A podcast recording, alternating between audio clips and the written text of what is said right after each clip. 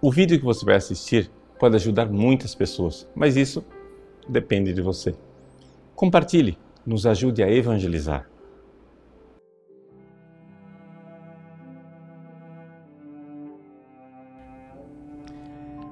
Em nome do Pai, do Filho e do Espírito Santo. Amém. Meus queridos irmãos, no Evangelho de hoje, Jesus está numa polêmica com os fariseus. Ele acaba de elogiar João Batista.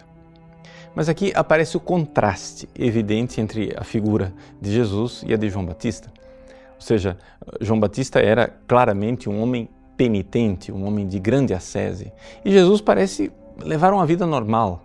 É? é? Vocês se lembram do Evangelho alguns dias atrás, em que as pessoas admiradas de verem que os discípulos de Jesus nem sequer faziam jejum. Então, aqui esse contraste em que João Batista é chamado de endemoniado, por quê? Porque ele fazia jejum. E Jesus é chamado de glutão e beberrão, exatamente porque não faz jejum.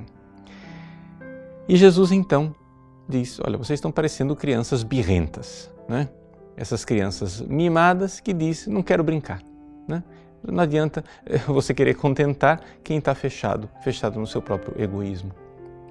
E aqui nós vemos um grande mistério é? no processo de conversão.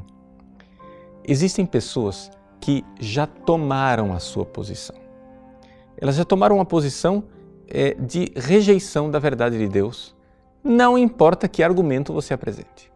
Você tenta argumentar por um lado, elas rebatem.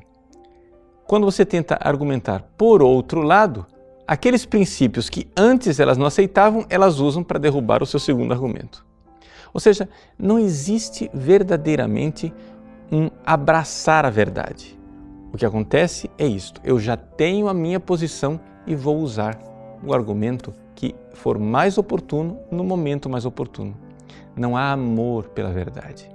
Ora, nós sabemos que se você quer ser uma pessoa sábia, como Jesus diz aqui no Evangelho, que a sabedoria é reconhecida por todos os seus filhos? Se você quer ser sábio, você precisa, em primeiro lugar, estar disposto a inclinar a cabeça e obedecer à verdade quando ela se apresenta. E a verdade, no mais das vezes, não é agradável. Ela é, às vezes, dolorosa, sim. As pessoas não querem a verdade por quê? Porque a verdade exige mudança.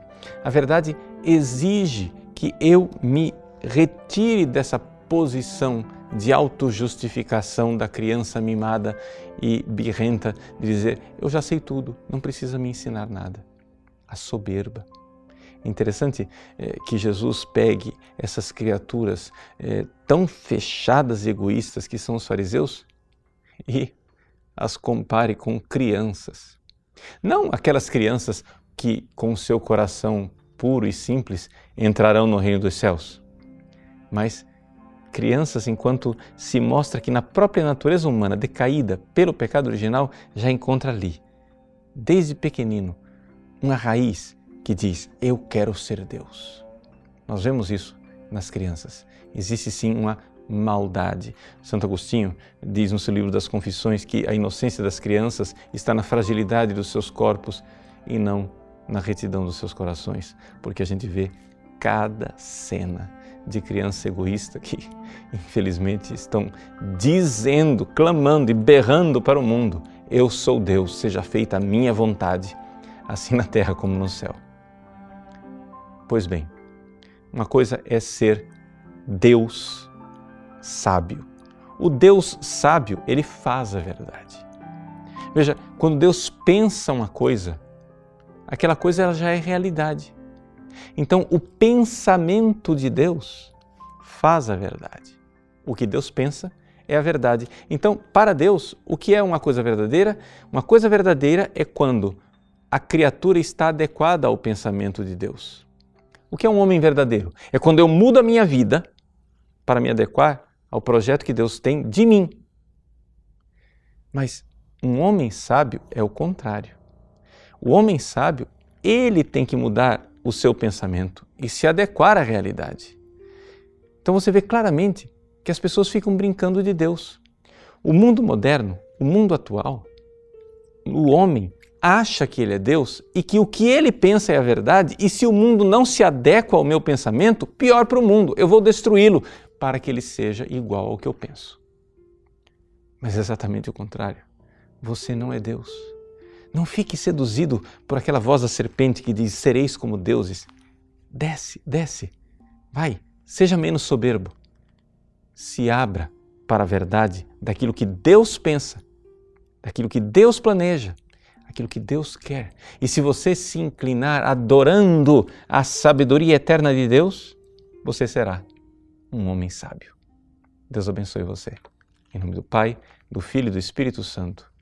Amém. Gostou do nosso conteúdo? Pois bem, o nosso site faz questão de ser um eco da doutrina católica, do magistério de sempre. Muitas pessoas escrevem para nós diariamente dizendo que mudaram de vida, dando seus testemunhos. Quem sabe uma dessas pessoas que está esperando para mudar de vida é um amigo seu. Nos ajude a compartilhar, nos ajude a evangelizar. Se você curtir a nossa página, compartilhar nas redes sociais, pessoas podem salvar as suas almas.